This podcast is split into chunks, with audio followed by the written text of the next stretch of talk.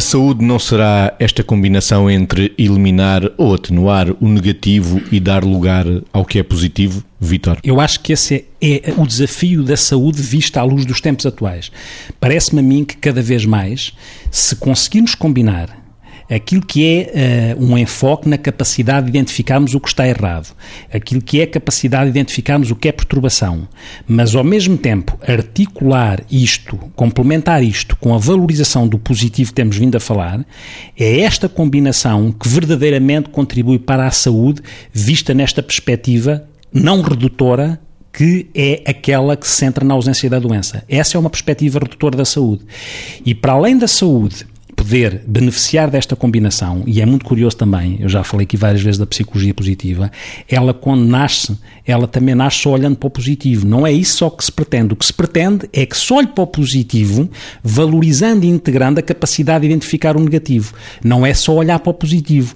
Como muitas coisas na vida, e, e eu sou um defensor deste registro, tudo de facto é sistémico, é em contexto e tudo interage. Uma coisa que é causa provoca um efeito, mas o efeito também interage com a causa.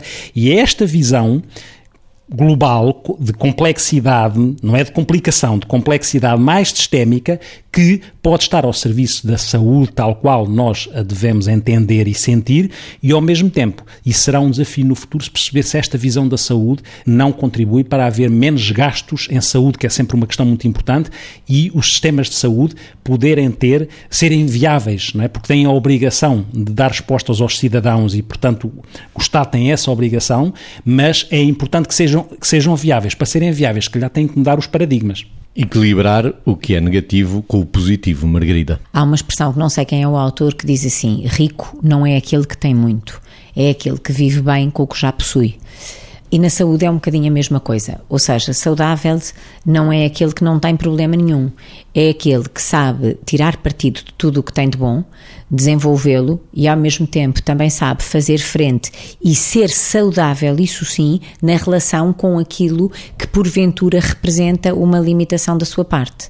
Ou seja, não é uma negação das coisas que precisam verdadeiramente de ser resolvidas, porque então corre-se o risco de haver problemas de saúde que são ampliados. Se a pessoa os negar, não procura ajuda, se não procurar ajuda, potencialmente ou com muita probabilidade vai ampliar o problema.